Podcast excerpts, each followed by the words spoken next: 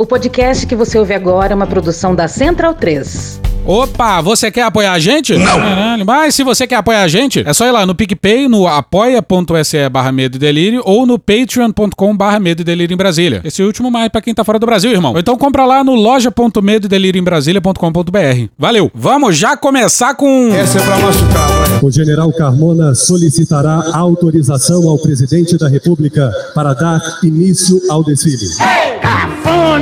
General de divisão Ricardo Piai Carmona, comandante militar do Planalto, solicito permissão a Vossa Excelência para dar início ao desfile cívico-militar em comemoração ao do centésimo primeiro ano da independência do Brasil. Ô rapaz, não precisa ficar gritando não, que porra vocês. Tá, permissão concedida, mas concedida só pro resto da tropa, general. Que eu quero que você, meu subordinado, imediatamente pegue esse tanque ridículo e barulhento e rume aí pra casa do caralho, porra. Isso vale também pros generais da paisana que estão por aí. Pera aí, porra, pera aí. Eu queria também anunciar que eu vou mudar o currículo das escolas militares. A começar pela MAN, que agora se chama Escola Civil Paulo Freire, e mudar também a promoção dos oficiais. Quem vai mandar nessa porra agora são os civis, sabe?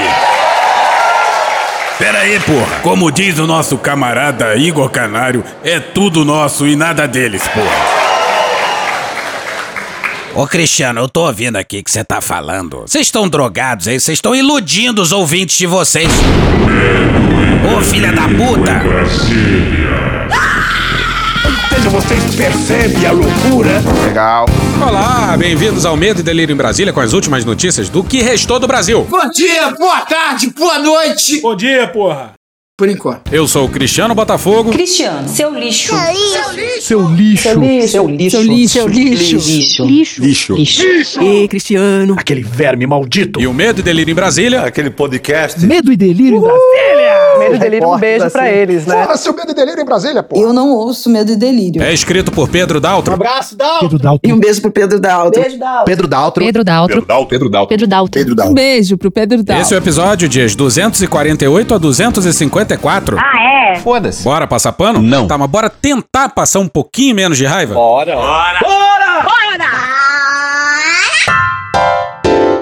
É a maior operação militar desde a Guerra da Cisplatina. Estamos de volta, senhoras e senhores. E a gente já começa mandando um beijo e um abraço para as ouvintes e para os ouvintes que colaram lá no Museu de Arte de Brasília para prestigiar o lançamento da exposição da Gabriela Biló, com participação do Pedro Inô e nossa, do Medo Delírio. Ó, obrigadíssimo pela moral que vocês deram pra gente. Foi muito legal ficar conversando com a galera, é sempre muito bom. Thank you. Aí a exposição fica lá até 15 de novembro, hein? Se você tiver por Brasília, pesquisa lá Museu de Arte de Brasília e dá uma passada lá. Now for something completely different. No último episódio, a gente agradeceu a várias pessoas pela ajuda no tópico sobre o marco temporal. E a gente esqueceu de falar da Heloísa Machado, professora de Direito Constitucional da FGV. Então, beijão, Heloísa. E depois de quatro anos, é preciso comemorar de novo um 7 de setembro normal. Sem graça e desinteressante como tem que ser. O dia 2021 mereceu uma quadrilogia pelas bandas de Cado Medo e Delírio. Se você tiver afim de ouvir, é o dia 981. Ficamos sabendo agora que o presidente da República resolveu agir. E a partir de agora, o Brasil está em estado de sítio. E era um negócio infinito, só não teve mais partes. A gente ligou o foda-se antes que essa porra virasse um Velozes e Furiosos. Um dos filmes mais aguardados de todos os tempos. Depois de Velozes e Furiosos 7. E esse tópico também era pra ter entrado no episódio passado, mas acabou caindo do roteiro. E era pra ter caído desse também. Mas Luiz Inácio avisou que. Agora em setembro vai entrar o grosso. E. O grosso chegou! O grosso. A coisa é grossa mesmo, gente. O grosso. É grossa, rapaz! Ó, ó! Eu sou grosso, concordo contigo. O grosso chegou, vamos nele pegar.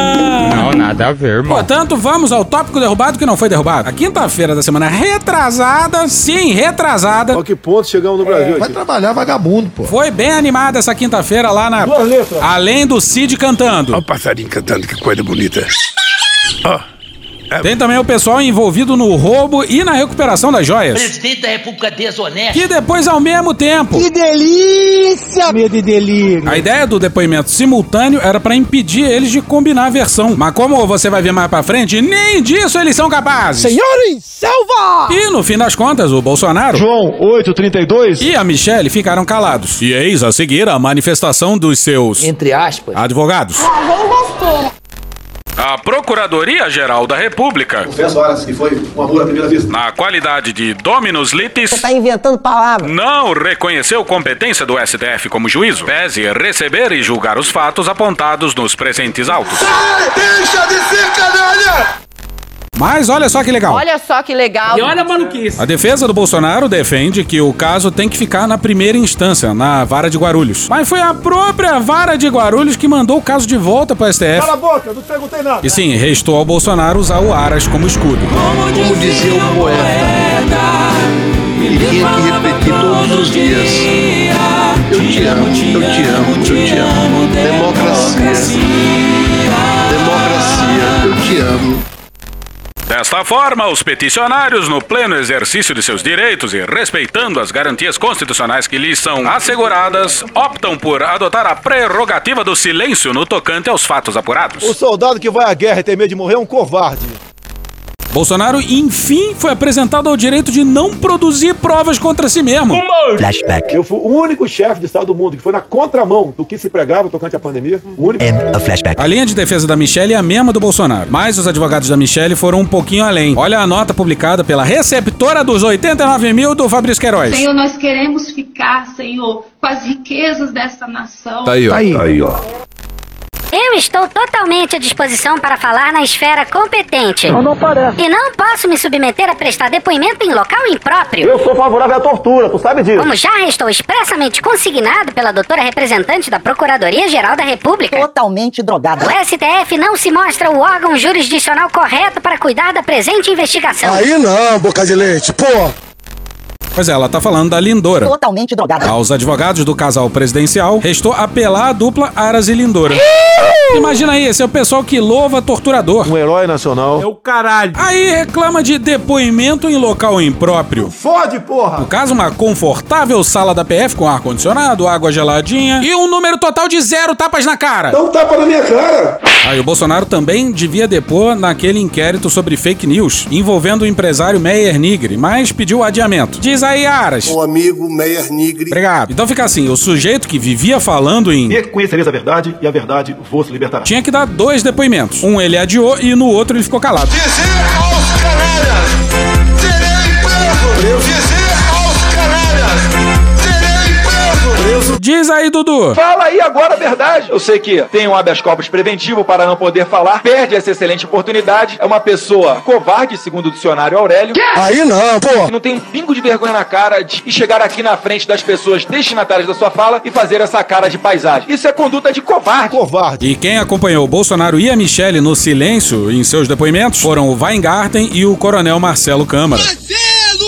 Ex-assessor do Jair envolvido em vários crimes, tal qual o Cid. A camarilha do silêncio, né? Como você já disse, Bolsonaro, Michele, Weingarten, Marcelo Câmara e outros Aspone lá. Não falaram nada. Qual o argumento? Real, para não se autoincriminarem. Porque eles estão depondo não como testemunhas, mas como acusados. Então é por isso que eles têm esse direito. De não produzir provas mais- contra si mesmos. Exatamente. A desculpa que deram, eles importaram do Aras, do Procurador-Geral da República, que continua fazendo um papelão e disse que acha que, que o Bolsonaro não tem mais foro privilegiado, porque é ex-presidente e, portanto, ele deveria ser julgado lá em Guarulhos e não pelo Supremo Tribunal Federal. O que o Aras acha ou deixa de achar não serve pra porcaria nenhuma, porque tem maioria formada no Supremo para que esse inquérito tramite lá com foro especial e acabou, né? Então, quando a Michelle diz que não falaria em local impróprio, justo quem falando em local impróprio, na verdade ela só está aproveitando esse mais esse favor que o Aras prestou para o Bolsonaro antes de largar o cargo em breve, né? Aras que passará a história como o pior procurador-geral da história da República Brasileira. E passemos agora para um quadro novo do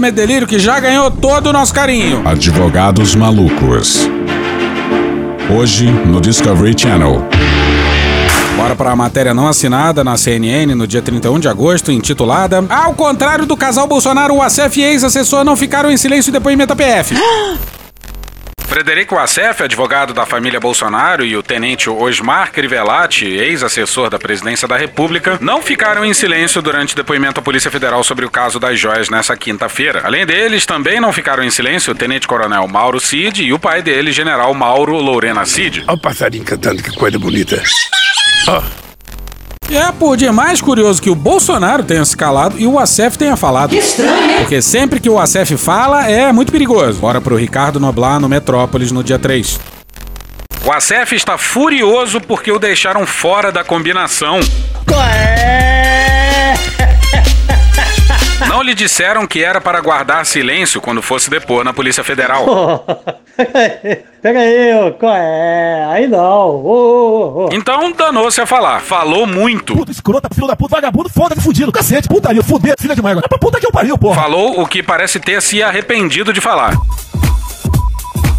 Advogado Maluco. Agora na Globo News.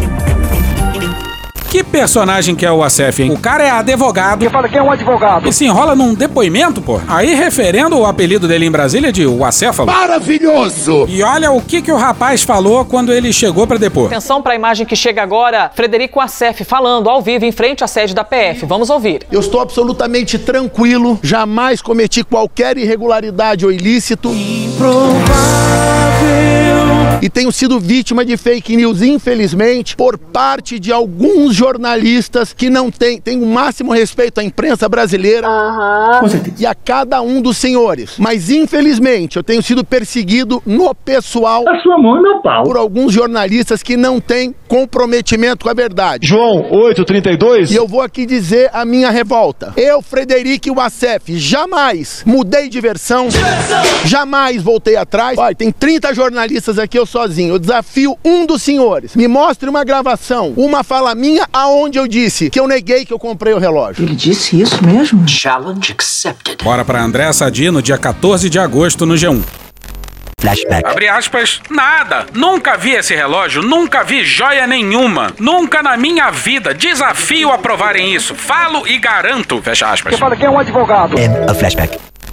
E aí o ACF, na sequência, cita justamente essas aspas aí, ataca a Sadi, que é quem tinha publicado essa conversa. Medo delírio, um beijo pra eles, né? Mas tem nota na época do próprio ACF com a seguinte frase: abre aspas, Jamais soube da existência de joias ou quaisquer outros presentes recebidos. fecha aspas. Grandes merda ser advogado. Um ardil, com má fé, com muita má vontade, começaram a fazer uma campanha midiática tentando me transformar numa pessoa que fala uma coisa e muda. Por que será? Mentira! Você fala que é um advogado. E sempre lembrando, né, que o ACF disse que nunca tinha visto Queiroz. Jamais escondi Queiroz. Queiroz não estava escondido. Aí não, boca de leite, pô. E o Queiroz estava escondido na casa dele. Eu sou um cara de negócio. E disse que estava lá na casa dele sem o conhecimento do Jair. Canalhas mil vezes! Bom, mas o ACF falou, continuou atacando a imprensa. Que imprensa canalha! E na hora de responder as perguntas, Só parei pra falar que em respeito aos senhores eu tô atrasado. Eu peço desculpa na volta a gente fala. Com licença. É babaca pra caralho. Acabou a entrevista? Acabou a entrevista. E uma grande imprudência dessa galera aí foi o cometimento de vários crimes em solo americano. É muito burro! It's very sad. Bora pro Kleber Lourenço no dia 31 de agosto no cafezinho. Começou a circular nessa quinta-feira, dia 31, um informe do FBI à Polícia Federal Brasileira solicitando que os agentes da PF façam uma hierarquização de demandas a eles. Caralho. Minha continência, a bandeira O americana. motivo do pedido seria a fartura de provas relacionadas aos negócios do ex-presidente Jair Bolsonaro nos Estados Unidos. Fico muito triste! Eu fico muito triste! Eu fico muito, muito, muito, muito, muito, muito, muito triste! Porra! Diz aí, He-Man. Hoje aprendemos a não cometer crimes nos Estados Unidos. Se for cometer um crime, seja patriota e cometa esse crime no Brasil, onde as instituições dormem furiosamente. Afinal, aqui é feijoada e nada acontece. Parece que as provas vão muito além das joias, hein? Alô, Bolsonaro! Ô, alô, Prey, perdi a linha, lamento. Cuspir nos americanos nunca é boa ideia, hein? Porra! Pois bem, até aqui era pra ter entrado no episódio da semana passada. Mas vamos seguir. Próximo tópico. Mas calma. Agora uma curta mensagem dos nossos patrocinadores. Olá, tudo bem? Eu sou Pedro Mota Cortella. E eu, Mário Sérgio Cortella. E esse aqui é o A Grande Fúria do Mundo, o nosso podcast que já está disponível. Uma conversa entre pai e filho, mas não só isso, entre gerações. Gerações que se incomodam, se perturbam e querem dar um caminho sobre coisas que estão à nossa volta e que são furiosas, mas que a gente não quer ser por elas derrotado. Ouça A Grande Fúria do Mundo, primeiro no Amazon Music, depois onde quer que você baixe os seus podcasts. Voltamos à nossa programação normal. Agora sim! Agora em setembro vai entrar o grosso. Braga Neto. No último episódio, a gente mostrou como o pessoal da estava enlouquecendo os malditos milicos com operações contra-militares em datas importantes para o Exército Brasileiro. Bateu uma salva de palma aqui pro profissional. Muito bom, muito bom. Beijo pro pessoal da Duas Letras. Ô, cara! E aí, em pleno 7 de setembro, com os militares na passarela, foi anunciada ao Brasil a delação do Cid. Mais um beijo pro pessoal da Duas Letras, que, ao que parece, eles são os únicos peitando os... Mas ainda era preciso homologar a decisão no STF, porque sem isso não tinha delação. E aí precisamos falar dele. Eu te amo, eu te amo, eu te amo. Democracia. Bora pra Malu Gaspar e o Rafael Moraes Moura no Globo no dia 9. A Procuradoria-Geral da República, comandada por Augusto Aras, opinou contra o fechamento de um acordo de colaboração premiada entre a Polícia Federal e Mauro Cid, ex-ajudante de ordens do ex-presidente Jair Bolsonaro. Estrategicamente discreto. Para a PGR, é prerrogativa do MPF celebrar esses acordos, já que a instituição é quem exerce o papel de acusador nos processos criminais, não cabendo, portanto, à Polícia Federal negociar eventuais benefícios com investigados. Pois é, uma mistura de bolsonarismo com corporativismo. E o Aras não é o primeiro PGR a usar esse mesmo argumento sobre delações celebradas pela. Duas letras, PS. Isso aí antes foi nos autos, mas o Aras estava inquieto e resolveu botar a boca no Twitter. A Procuradoria-Geral da República não é de Augusto Aras. Olha ela! É o próprio Aras que se citou, porra. Você é maluco, é? Aras falando de si mesmo na terceira pessoa. É o Pelé da PGR, entende? Não, eu sou o Jô Soares. É da República Federativa do Brasil e é pautada pela Constituição. Não parece. A PGR, portanto, não aceita delações conduzidas pela Polícia Federal, como aquelas de Antônio Palocci e de Sérgio Cabral, por exemplo. Agora, num cenário hipotético. Isso é um caso hipotético, deixar bem claro. Um caso hipotético. Imagina o que, que o Cid não deve saber sobre o Aras e a Lindora. O telefone do Cid já revelou algumas reuniões secretas envolvendo Bolsonaro e a dupla da PGR. Reuniões essas sempre dias antes de decisões polêmicas da dupla. Terrível festival de coincidências! E o Cid provavelmente ouviu o que foi falado nessas reuniões. E aí resta ao Xandão fazer o que ele mais fez nos últimos anos: atropelar o Aras. Bolsonaro sendo atropelado. Tô de acordo. Assim como ele fez com aqueles inquéritos de ofício, que muitos consideraram um excesso. Parece, mas não é. O certo era o quê? Esperar o Aras autorizar o inquérito no dia de São Nunca? Não. O certo era deixar o Aras blindar o Bolsonaro de todas as formas possíveis, garantindo assim a sua reeleição? Não. Você vai o quê? Defender em abstrato os princípios do Estado Democrático de Direito? De jeito nenhum. Quem defende em abstrato, depois engole o Hitler, certo? Supremo Tribunal Federal acaba de decidir soltar. Não. Soltar o ex-ajudante de ordens, Mauro Cid. Da prisão. Atenção para essa informação que chega. Atenção. Olha o passarinho cantando. Mauro Cid, que está há alguns meses preso. Essa decisão do Supremo Tribunal Federal atende um pedido da defesa e vem depois de ter sido homologada a delação premiada de Mauro Cid. O ministro Alexandre de Moraes homologou neste sábado a delação premiada de Mauro Cid, do Tenente Coronel Mauro Cid. Tenente Coronel Mauro Cid. Tenente Coronel Mauro Cid. O coronel vai passar a cumprir uma série de medidas cautelares, entre elas o uso da tornozeleira eletrônica. Então, Alexandre de Moraes, como era a expectativa, homologa a delação premiada de Mauro Cid.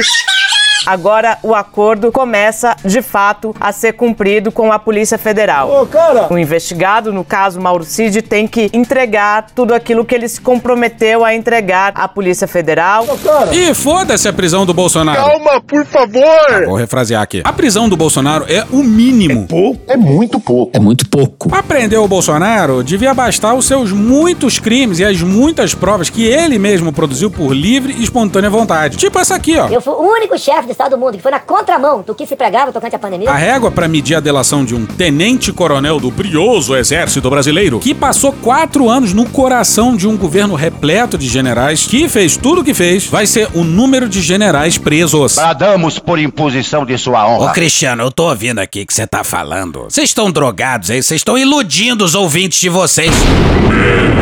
De novo essa porra. Olha aí, de porra, sai daqui, cara, deixa a gente sonhar, porra. Bora com a Malu Gaspar e o Rafael Moraes Moura no Globo no dia 12.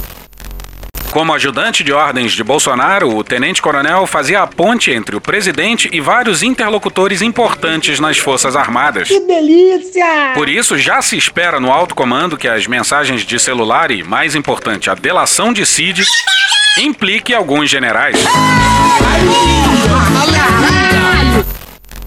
Pois é, generais, no plural. É assim que a gente gosta. Do jeitinho do seu paladar. Tem que ser mais de três, hein? E tem que ser número primo. E foi droga, hein? Três deles são considerados alvos certos da delação. O ministro da Defesa, Walter Braga Neto, que foi ministro da Casa Civil e era um dos mais próximos de Cid no Planalto. Olha só. O general Augusto Heleno, ex-chefe do GSI. O fato do presidente ter apoiado militares serem colocados até em empresas estatais, em situação de destaque em algumas empresas, isso aí é uma prova até de inteligência. E o ex-secretário-geral da presidência, Luiz Eduardo Ramos. Agora tem articulação política. Articulação, articulação. Agora é trabalhar. Abre aspas, ele, como ajudante de ordens, falava com todos os ministros. Fecha aspas, resume um integrante do PL. O Bolsonaro não é uma pessoa normal. O Bolsonaro não é uma pessoa normal. Tá bom, estamos emocionados? Estamos. Baixa a bola pra caralho. Mas será que o Cid vai de fato falar o que ele sabe sobre o Braga Neto e sobre o seu papel como ministro da Casa Civil? Agora, o senhor ocupa a chefia da Casa Civil, coordenará e me auxiliará e muito no contato com os ministros e na solução dos problemas que vão se apresentar para nós. Depois eu coloquei no Ministério da Defesa. Ele pegou a pandemia quando ocupava a Casa Civil e Defesa. Fez o seu trabalho. E é claro que o que o Braga Neto fez ou deixou de fazer na tentativa de golpe que teve no Brasil é importante. Mas a gente aqui considera mais importante ainda a sabotagem da qual ele participou no governo federal durante a pandemia. Ele estava na Casa Civil, no papel de coordenação. Inclusive, coordenação de uma insanidade que custou por baixo, sei lá, 100 mil mortes. E a gente sempre enfatiza que esse número é muito conservador. Coisa que a gente não é. O Cid também vai falar sobre o Pazuello? Não sei. O Cid de fato vai falar sobre os generais Ramos e o Heleno? Não sei. Porque senão, do contrário... Grandes merdas. E olha só qual é o medo dos generais. Volta para Malu Gaspar e pro Rafael Moraes Moura. O principal temor dentro do Exército é de que a delação de Mauro Cid traga à tona a participação dos generais na confecção da minuta golpista, encontrada na casa do ex-ministro da Justiça, Anderson Torres. Aquela minuta golpista de fato remete ao QI do general médio brasileiro. Estado de sítio só no TSE é coisa que só podia ter saído da mão. E deu na Mônica Bergamo que Braga Neto, Heleno, Ramos, Pazuello e um outro general da reserva, Entre aspas. seriam citados. E a gente torce para que esse misterioso general da reserva seja ele. O folclórico general democrata. O Haddad representa a ditadura, representa o fascismo, representa nazismo, representa racismo, divisão do país em cores, regiões, etc. Caralho! Mas tá bom demais pra ser verdade, não tá? Mas sim, calma que melhora. Traz pra mim, Marquinhos, traz pra mim. Está em andamento agora uma operação da Polícia Federal em três estados e no Distrito Federal contra um grupo de servidores públicos federais suspeitos de corrupção na contratação de equipamentos de segurança durante a intervenção no Rio de Janeiro em 2018. Olha só. Aqueles que não me conhecem, eu sou o general Braga Neto. Fui nomeado pelo senhor presidente da República interventor federal para a área de segurança na cidade, no estado do Rio de Janeiro.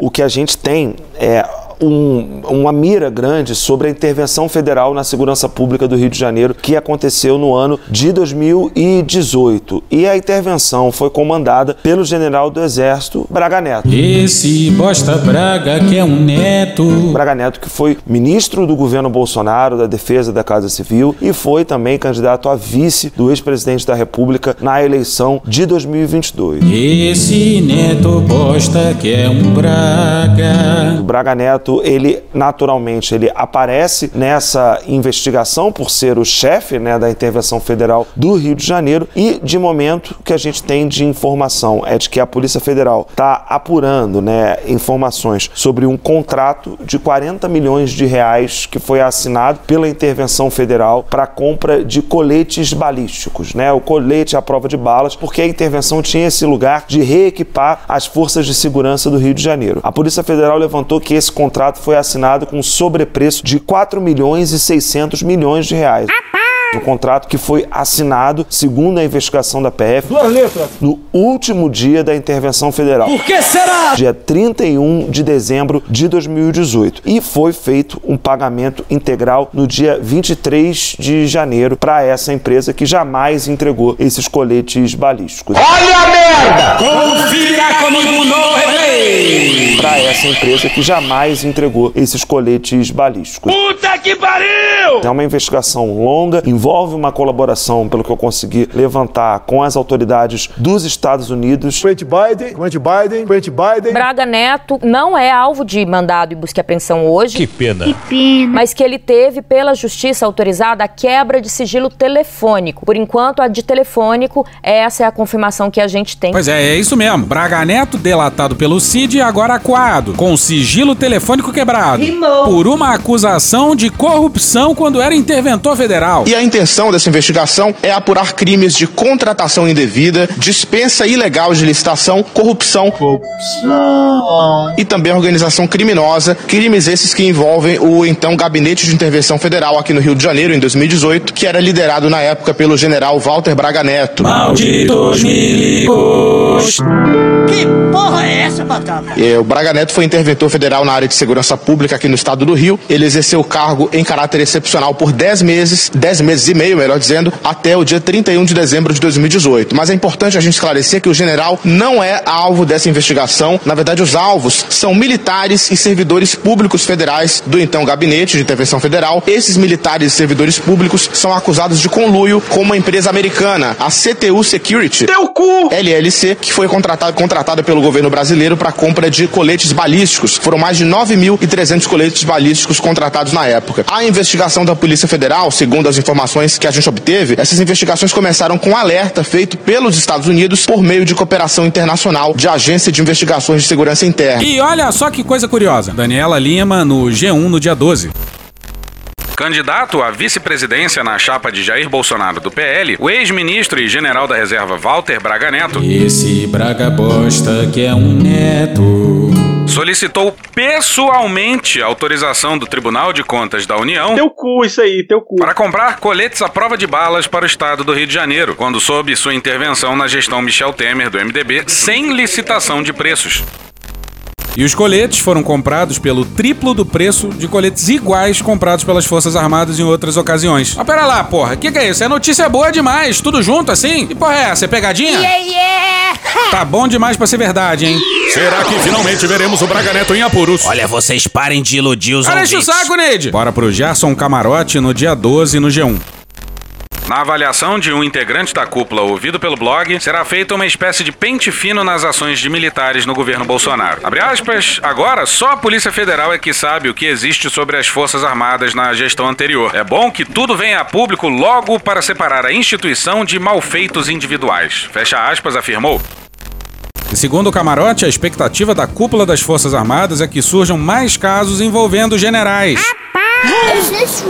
Até ontem a gente achava que nenhum, nenhumzinho general ia se dar mal. Generais no plural, de jeito nenhum. Eu quero me drogar. E tem mais sobre o que o Braga Neto e os generais do Gabinete da Intervenção Federal no Rio de Janeiro em 2018 aprontaram por lá. Por exemplo, com a verba da intervenção federal, o primeiro batalhão de infantaria motorizado comprou 43 mil reais de camarão, 27 mil de torta holandesa, 5 mil de bacalhau, 11.590 de salgadinhos diversos. Vamos para o comando da Brigada de Infantaria Paraquedista, 149 mil de camarão. Então a gente ouve, percebe aí que na intervenção militar houve uma grande mortandade de camarão. E também 12 mil reais de vinho. Temos mais compras. Faltou a pizza, né? A pizza vai ter já já, que vai ser no Tribunal de Contas da União. Teu cu, isso aí, teu cu. Mas esse tema aí fica pro próximo episódio. Calma, por favor! Ah, vamos voltar pro. Moraes listou algumas condições para a soltura do Cid, como tornozeleira, suspensão do porte de arma e entrega do passaporte. E o que chamou a atenção pra gente foi essa aqui, ó. Abre aspas. Proibição de falar com outros investigados. As exceções são a mulher, filha e o pai dele. Fecha aspas. Eis a família militar. Esta família é muito unida. E olha a maluquice. A mulher, a filha e o pai são investigados. O Cid conseguiu a proeza de tornar os seus parentes mais próximos sócios dos seus crimes. E aí o Moraes teve que abrir essas exceções. Bora pra Camila Bonfim e o Pedro Alves Neto no G1 no dia 9. Moraes ainda determinou o afastamento do tenente-coronel do exercício das funções de seu cargo de oficial no Exército. Primeiro, a gente não gostou desse ponto porque seria um desgaste a menos pro exército. Mas se pensar direitinho, é um civil afastando um militar sem nem perguntar pro comandante do exército. Foda-se. Muito bom, muito bom. Aí agora, qualquer dia, pode ser dia de Bolsonaro preso, hein? E Bolsonaro tava jurando que o Cid ia proteger ele. Bora pro Gerson Camarote no dia 9 no G1. Até a realização desses depoimentos, a avaliação era de que o ex-ajudante de ordens iria matar no peito as denúncias investigadas pela polícia para preservar Jair Bolsonaro. Pois é, e sempre que alguém em Brasília promete matar no peito, a gente lembra do. Luiz Fux, ministro! Luiz you! Procure saber! E o Jair correu pro hospital, claro. Nessa terça-feira, o Bolsonaro passou por dois procedimentos. E pelo que ele tinha dito, vai vir um terceiro ainda, hein? Dizer que eu nunca serei preso! Será mesmo? E que fase do Jair, hein? Jair! Ele pode ser preso a qualquer momento e tem que se esconder no hospital. E talvez seja melhor mesmo ele ficar lá do que ficar aqui fora passando vergonha. E olha como é que foi o dia 7 de setembro do ex-presidente. Bora pro Lauro Jardim no Globo. Aliados próximos de Jair Bolsonaro estão inconsoláveis com o que chamam de abandono de Tarcísio de Freitas em relação ao ex-chefe. Ciúmes de homem é foda! O exemplo mais recente foi o dia da independência. Imbrochável! Imbrochável! É, com a do Cialis! Foi pedido a Tarcísio que convidasse Bolsonaro para o desfile militar de 7 de setembro em São Paulo, realizado no Sambódromo. A solicitação foi ignorada. Que delícia, que delícia, cara. Que delícia, que delícia, cara. Bolsonaro passou sozinho o feriado em Brasília. Tem que se fuder, acabou! E olha que o Tarciso desfilou todo o serelepe em cima de um tanque, hein? Bolsonaro deve ter ficado revoltado. E não é só com o governador, não. Bora pro Lauro Jardim no dia 8 no Globo. O prefeito de São Paulo, Ricardo Nunes, respondeu com outra pergunta sobre sua proximidade com Bolsonaro. Eu? Do lado do Bolsonaro? Em 50 metros, tire o cu da reta. E olha só que legal, a pesquisa Datafolha, realizada recentemente na cidade de São Paulo, aponta que 68% dos eleitores de lá não votariam em um candidato apoiado pelo Bolsonaro. 68%! 69! Quase, mais ou menos. Canalhas! É, se arrependimento matasse, Bolsonaro já estaria morto. Já falei que sou imorrível. Sabe quem é imortal? É Sandy Júnior, filha da puta! Alô, Luiz Inácio! Alô? Porra, Luiz Inácio! Você tem que me ajudar a te ajudar. Amiga, não tem como te defender. Bora pro Conversa com o Presidente, a entrevista semanal produzida pelo governo federal que o Lula dá pro Marcos Uchoa. Uma das coisas que eu mais quero é acabar com ódio. É acabar com ódio. Você pode não gostar de mim, não tem problema nenhum. Eu não estou pedindo você em casamento. Eu só quero que você seja civilizado. Você me respeita, eu lhe respeito. Se eu estiver num bar e você entrar, eu não gosto de você, é problema meu não gostar de você. Você entra, vai comer, vai beber, vai pagar a sua conta. Agora, eu não posso me ofender, eu não posso destratar você. Aqui, falta de respeito, falta de educação. É meu pau em sua mão. Isso tudo foi criado pelo ódio disseminado nesse país por o coisa. O coisa. Jair! Sabe que eu sempre falo que ele vai ser julgado ainda como genocida. Ele aposta na cloroquina. 5 bi resolve o dilema. Nenhum deles trata o problema. Tá faltando vacina.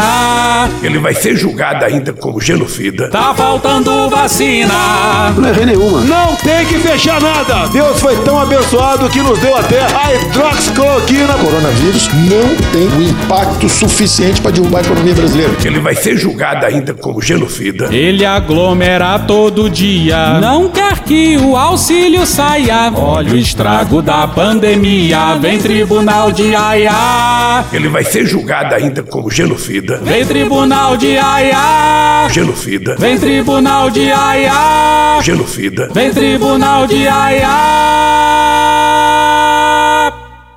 Porra. Pois é, tá claro que o Lula tá se referindo a algum tribunal internacional, né? Guarde isso mais pra frente. Infelizmente. Ele vai ser julgado. Porque não é brincadeira ter morrido 700 mil pessoas aqui, uma grande parte por falta de cuidado do governo, por falta de orientação do governo, por falta de, de respeito à medicina, à ciência. Então, não é o Lula que quer. Eu não quero nada. Eu só quero amar. Eu quero que ele tenha direito à presunção de inocência em todos os processos, mas não dá para deixar esse cidadão passar, sabe, sem ser uma investigação correta. Por que que morreram tanta gente no Brasil? Por que tanto descaso? Tá certíssimo. Lula! Calma. E fora as outras coisas que estão aparecendo por aí, tá? Porque, na verdade, na verdade, um cidadão que não tem coragem de passar a faixa, um cidadão que se esconde porque estava prevendo um golpe, sabe? Porque é verdade, ele queria dar um golpe, sabe? Da forma mais mesquinha possível. Disputou uma eleição, ganhou uma eleição, sabe? E mesmo depois, sistema. com medo de perder, disse que a eleição ah, não era correto, que tinha, que tinha falha, não sei das contas. A fraude está no TSE. Esse país precisa aprender a respeitar as instituições. Não cabe o presidente da República gostar ou não de uma decisão da Suprema Corte. Eu fui do tempo que decisão do Supremo não se discute, se cumpre. Eu fui desse tempo. Não sou mais. A Suprema Corte decide, a gente cumpre, sabe? É assim que é. Pois é, até aí tava tudo muito bem. Tá tudo muito bom. Mas aí. Não, não quero ver, não. Eu, aliás, se eu pudesse dar um conselho, é o seguinte.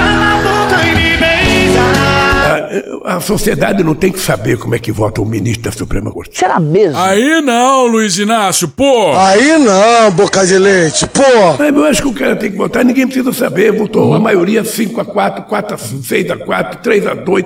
Não sei ninguém também. Foi o Showa que votou, foi o, o Camilo que votou. Porque aí cada um que perde fica com raiva, cada um que ganha fica feliz. Pois é, do nada, do nadão. Do nada, do nadão. Lula tava falando da pandemia e meteu um sigilo dos votos da Suprema Corte. Talvez, talvez. Isso é um caso hipotético, deixar bem claro. Um caso hipotético. O Lula não esteja preocupado com a pressão sobre os ministros do STF. Talvez ele só queira que ninguém enche a porra do saco dele com os votos ruins do Zanin. Quase o Mendonça. Ô, do Toffoli. Movimento de 1964. A gente nunca vai esquecer as suas indicações ruins pro Supremo. Vou esquecer disso jamais. E a última do Toffoli Chupa que a cana é doce, meu filho. fica pro próximo episódio.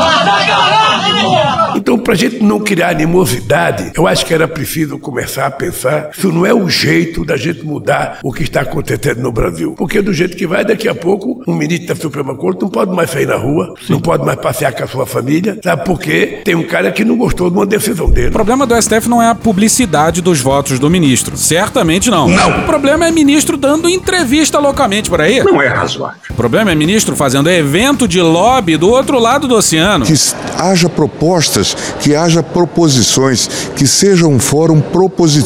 Propostas, proposições, propositivo, propositivo.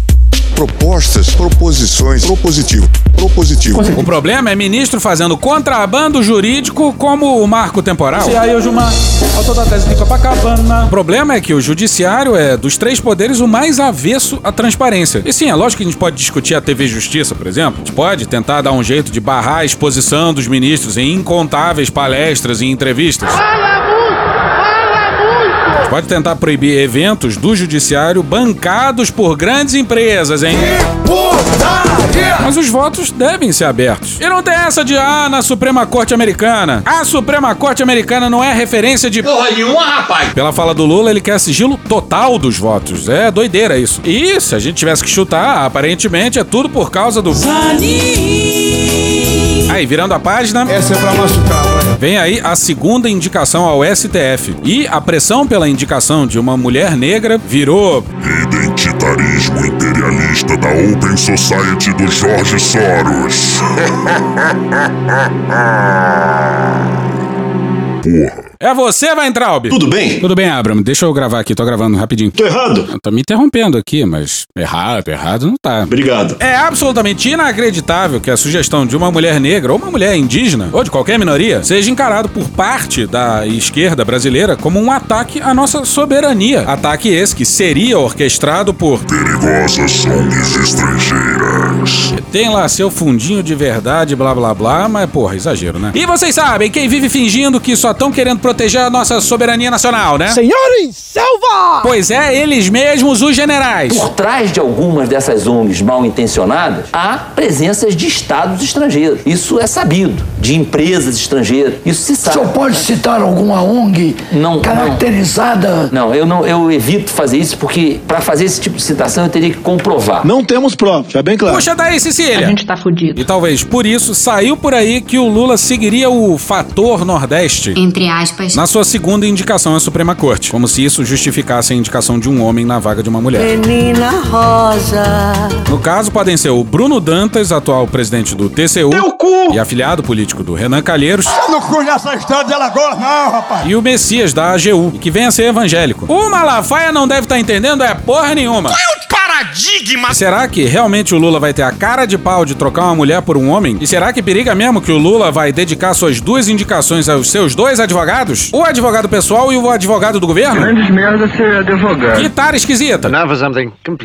Vamos passar pro desastre no Rio Grande do Sul. Vai aí toda a nossa solidariedade aos gaúchos. A tragédia lá começou na noite do dia 4 e até o dia 8 nem o Lula nem o Alckmin tinham ido lá. O Lula não ir por conta da agenda, a gente até entende, certo? Atraso do governo, um desfile militar depois da loucura do 8 de janeiro, G20 com posse de presidência rotativa do Brasil. Mas por que caralhos não mandar o Alckmin pro Sul? O Alckmin, ex-correligionário do Eduardo Leite, porra. Tinha nome melhor? Mas não, por algum motivo, só ministros foram pro Sul. Especial Paulo Pimenta. Pimenta teve lá no dia 6. No dia 7 tava em Brasília pro desfile. E no dia 8 tava de novo no Rio Grande do Sul. Por que caralhos não levou o Alckmin junto? Ciúmes de homem é foda. O que, que o Geraldo tinha de tão importante em Brasília, hein? A gente se recusa a acreditar que, sei lá, Um cenário hipotético apenas, hipotético. que o Paulo Pimenta esteja com aspirações eleitorais e tenha travado a ida do Alckmin. Não pode ser. Se é verdade, a gente se recusa a acreditar. E pra desgraça ficar completa, na sexta-feira, dia 8, o Alckmin anunciou que iria ao Rio Grande do Sul no domingo, dia 10. Caralho! Aí pegou mal. Tão mal que no sábado, dia 9, o Alckmin já tava lá. O governo resolveu antecipar a viagem. Por que será? Porra, e é óbvio que a máquina funcionou, os recursos foram liberados, a ajuda foi enviada. Ninguém tá dizendo o contrário. Bom, não aqui, né? Isso que a gente tá querendo dizer. A gente tá querendo dizer que, simbolicamente falando, o governo errou e errou feio. Aconteceu um baita erro de comunicação. O governo acabou tomando pedrada de graça. Que tristeza. Pois bem, vamos seguir. Vamos seguir. Acelera bem, acelera. O Lula embarcou pra Índia pra participar do G20. E. Puta que pariu, Marquinho. Alô, Luiz Inácio! Ouve o que tá falando? Essa viagem era importante porque o Brasil ia assumir a presidência rotatória do G20. O próximo encontro do grupo vai ser no Brasil. Nesse aí, o Putin não compareceu porque tem um mandado de prisão expedido pelo TPI. E por isso que ele não viajou pra Índia. Era óbvio que uma pergunta sobre isso ia ser feita pro Lula, dado que o próximo encontro vai ser no Brasil. Aí, ao que parece, o espírito do Alexandre de a viagem embarcou no avião presidencial e atravessou oceanos dando conselhos pro Lula. Referência de velho. O presidente Lula deu uma entrevista a uma TV indiana e disse que caso Vladimir Putin venha ao Brasil para a próxima cúpula do G20 no ano que vem, ele não será preso. O presidente russo tem um mandado de prisão em aberto que foi expedido pelo Tribunal Penal Internacional em Haia. E o Brasil é signatário do chamado Estatuto de Roma. Então, em tese, teria que prender Putin se ele chegasse aqui no país. Vou abrir aspas. Antes do G20 no Brasil, tem o BRICS na Rússia. Eu vou no BRICS na Rússia. Eu acho que o primeiro-ministro Modi também vai. Xi Jinping também vai. África do Sul também. Arábia Saudita também. Emirados Árabes, Egito. Então, todo mundo vai nos BRICS. Então, eu espero que eles também venham para a cúpula do G20 no Brasil. No Brasil, eles vão sentir um ambiente de paz. Então, eles vão querer sentir que no Brasil a gente gosta de música, de carnaval, futebol, mas a gente gosta de paz. E a gente gosta de tratar bem as pessoas. Então, acredito que o Putin pode ir facilmente ao Brasil. Errou! Que viagem é essa, Luiz Inácio? Não, essa viagem não, porra! É maconha essa porra! A entrevistadora indiana não deve ter acreditado que um experiente líder mundial meteu essa. E aí, retrucou. Aí a repórter pergunta ao presidente Lula sobre o estatuto e ele diz: Eu posso dizer que eu sou o presidente do Brasil e se ele vem para o Brasil, não tem porquê ele ser preso. Fecha aspas. Terceiro mandato presidencial, 77 anos de idade na cara e tomando um passeio de uma entrevista gringa. Sabe qual presidente colocou na Constituição a adesão ao Tratado de Roma? Lula! Pois é, o Lula lá em 2004. O Lula só formalizou uma coisa que data lá de 1998. Quem explicou bem foi o Maerovitch. Malkovich, Malkovich.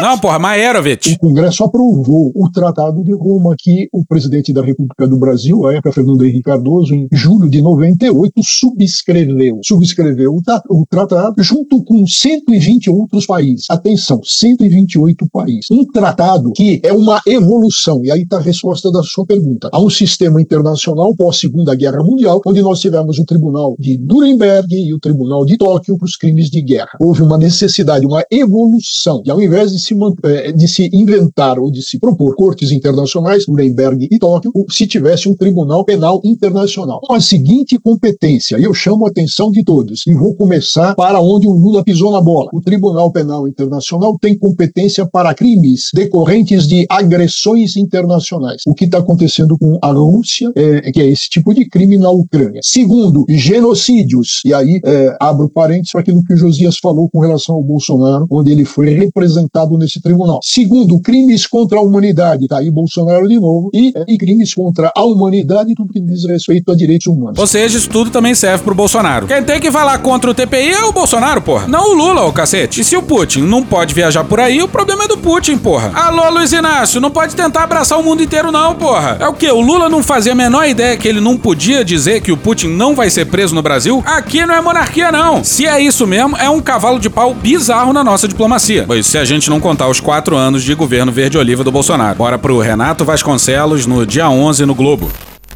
As declarações críticas do presidente Luiz Inácio Lula da Silva sobre o Tribunal Penal Internacional, o TPI, durante a cúpula do G20 na Índia, pegaram de surpresa juristas e ativistas de direitos humanos, que consideraram a retórica do presidente avessa às linhas de política externa brasileira, incluindo as adotadas durante os governos anteriores do PT. Pois é, os gringos não devem estar entendendo é porra nenhuma. Criticar o TPI era a coisa que eles esperavam da época em que o Ernesto era chanceler. Porra.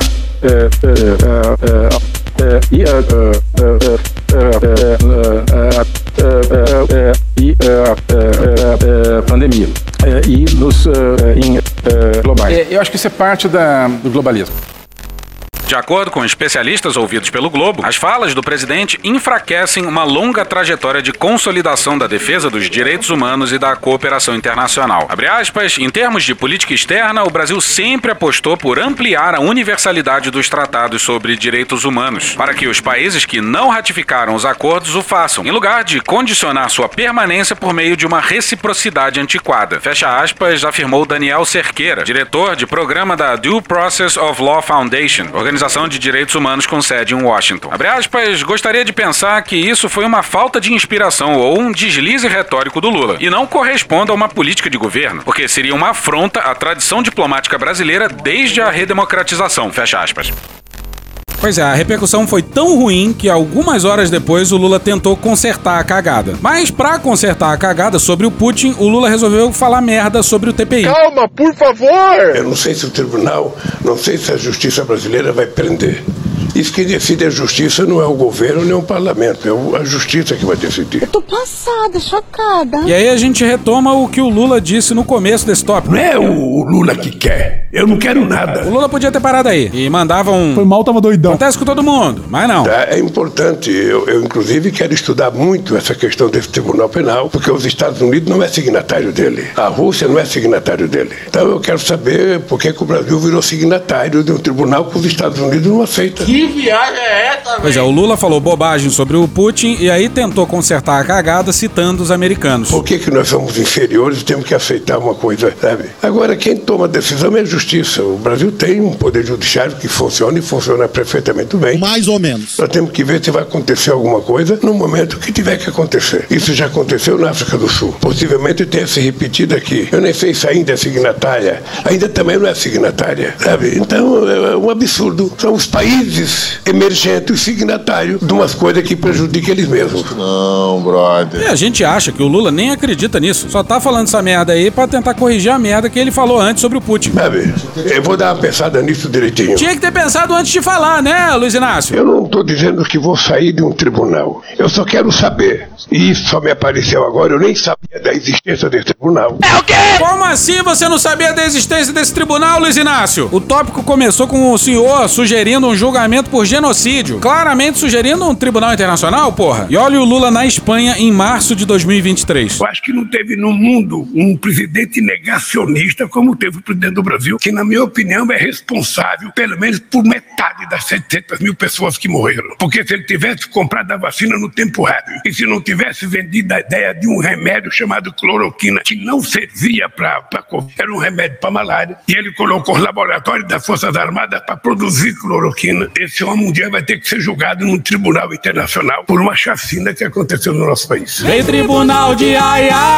Alô, Luiz Inácio! Alô? Errar é humano, porra. Mas corrigir um erro com outros erros, Luiz Inácio. Respeite os seus cabelos brancos, Luiz Inácio. Me ajuda a te ajudar, Luiz Inácio. Não é porque você falou merda sobre o Putin que tem que falar merda sobre o TPI, Luiz Inácio. Tem ninguém pra dar expor no Lula, não, porra. Calma, filho da puta. Calma. Aí a gente começou esse roteiro achando que a gente ia elogiar algumas falas do Lula justamente sobre diplomacia, feitas dias antes, como uma cobrança para que a dívida externa de países africanos sejam perdoadas. Mas ele acabou cometendo tanto deslize depois que isso aí, esse elogio, acabou caindo do roteiro. Tá satisfeito, Luiz Inácio? Você tem que me ajudar a te ajudar. E acabou essa desgraça. Tchau pra vocês.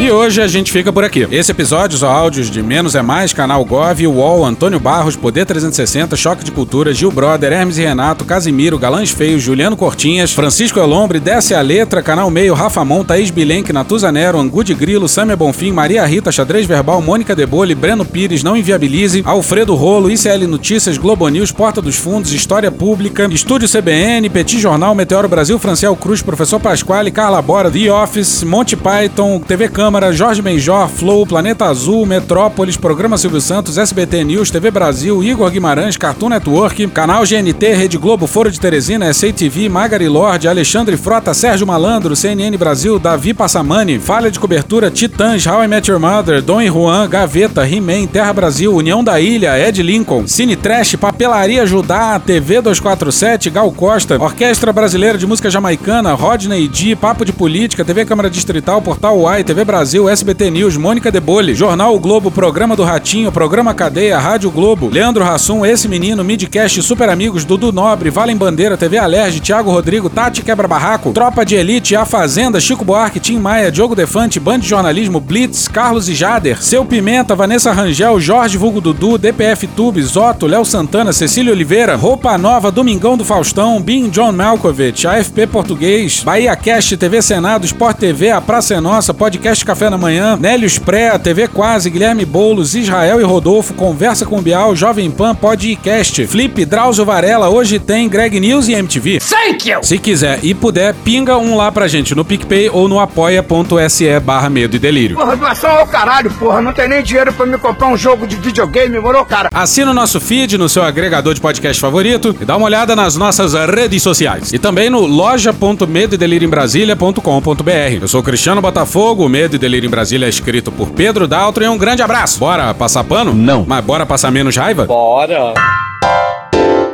Me permite uma parte? Não lhe dou a parte. E eu não dou a parte pra esse sujeito aí, não. Bom, se vocês escutam o Medo e Delírio, provavelmente vocês sabem quem é o Away de Petrópolis, ou o Gil Brother. Duas facetas da mesma pessoa. Volta e meia a gente usa algumas vírgulas dele aqui. Não fode, meu irmão. Vai tomar no cu, porra. Doação é o caralho. Porra, tu já tá podre. Todos vocês são cuzões. Isso me irrita. Isso me deixa nervoso. O seu pinto já está um cotoco. Para com essa porra aí, meu irmão. Bota uma dentadura no cu e ri pro caralho. Tô mesmo perplexo. Porra, tu já está em ponto de pavala, tá ligado, meu irmão? Pois é, mas o cara tá mal. Ele teve um AVC e o sobrinho dele tá fazendo uma vaquinha pra ajudar. Então, se vocês puderem ajudar, quem puder, dá uma força pro cara lá. É só procurar vaquinha Away que vai aparecer lá no Google. Valeu, gente. Acabou? Não. Mandar um beijo pra Alicia Klein por isso aqui, ó. A gente sabe o que, que você quis A dizer. história ah, não é passado, né? A história é, é, é presente. Anistia. Nunca.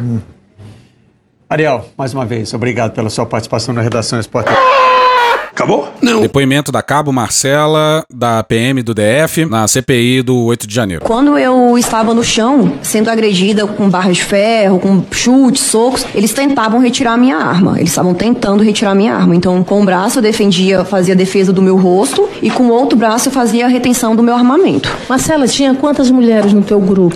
No meu grupo nós éramos duas, A duas reféns. foi, foi. Ela foi também, ela sofreu, ela levou, tomou uma pedrada. Você falou no início que no seu período todo, como militar, como policial, você nunca viu, na verdade, uma manifestação tão agressiva. Não, dessa forma não. Dessa forma não. Já tive, tenho experiência em outras atuações de reintegração de pós, costuma também ser bem violenta. Naquela proporção, jamais.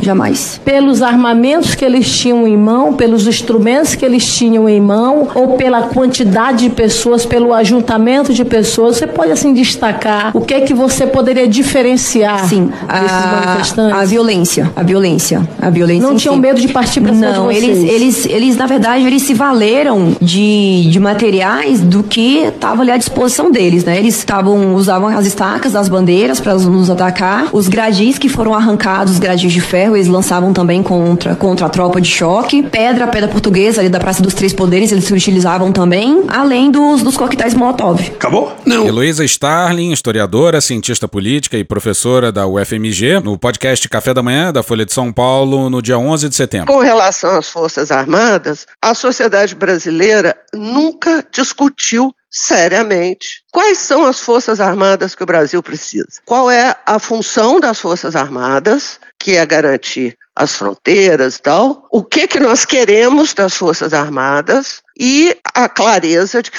um, Força Armada não é polícia. Dois, eles não podem passar perto da política. Eles não são poder, eles são força. Então, é muito importante ser discutido qual é o projeto de defesa que nós queremos. Eu não estou vendo essa discussão acontecer. É muito fácil você dizer que é a favor da democracia, e ponto. E é muito fácil você usar a palavra democracia como um disfarce, como um biombo para formas autoritárias. Se você pensar em 64, os militares que comandaram o golpe de 64, todos eles diziam que estavam atuando em defesa da democracia. Foram 21 anos de ditadura. Acabou? Não. O Brasil é um país tão fantástico que nós celebramos a normalidade. O Brasil nos dá a oportunidade de celebrar um dia em que as coisas só aconteceram mais ou menos como deveriam ter acontecido. Nós passamos tempos tão diferentes e que sempre poderia haver uma notícia vindo, um mal-estar, uma rusga, basicamente qualquer momento, qualquer uh, oportunidade em que as instituições e seus representantes se encontravam nos últimos anos, era uma oportunidade para uma rusga acontecer, para sair alguma faísca, e me parece que hoje a notícia é que nada aconteceu. Um evento que deve ser protocolar, institucional, uh, menos político, aconteceu de forma mais protocolar, de forma mais institucional e de forma menos política. E essa deve ser a relação uh, das Forças Armadas com a política, apenas institucional. Quem faz política são os políticos. As Forças Armadas guardam, nos limites da Constituição, a sua posição institucional. Acabou? Não. Nélio Spré, arte educador e doutor em educação pela UFPR. Já cantei marcha soldado, fui cabeça de papel, aprendi a marchar direito, não fui preso no quartel. Mas se o quartel pegar fogo e a polícia der sinal, e pedirem para acudir à bandeira nacional, não serei irracional a ponto de salvar panos. A real independência é acudir seres humanos e peitar quem está queimando matas, livros e terreiros para ficar a pátria livre do facho dos baderneiros. Acabou? Não. Acabou sim. Acabou? Acabou. Acabou.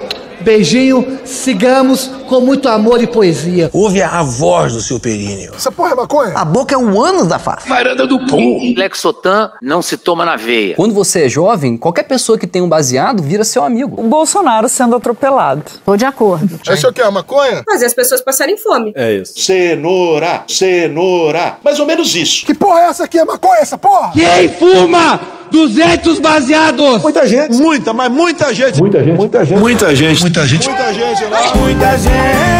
Conversa de bêbado. Algum delírio. Não é proibido no Brasil transar. Nem todo mundo reage bem a um eletrochoque, né? Antigamente as pessoas ainda coçavam a virilha, hoje nem isso coça mais. Pegue sua Toyota, empurre dentro do seu cu. Um opalão, um chevette, um gol bolinha. Nem todos os brinquedos têm a responsabilidade anatômica de um lango-lango. Vai deixar eles mijarem em cima de você? Lixo. Arrombado. Vai entrar o grosso. Ai, que dor no meu pau. Eu sou especialista em pau. É a piroca. Ela é bastante extensa. Cadê os machos? Eles têm um pênis. Há controvérsias. Contém ovos. Não esqueça de lavar os testículos, a virilha e o ânus. Os galináceos têm pênis. Tem graça esse final? Não, né? Desculpa. Desculpe. Desculpe. Desculpe. Desculpa. Desculpe.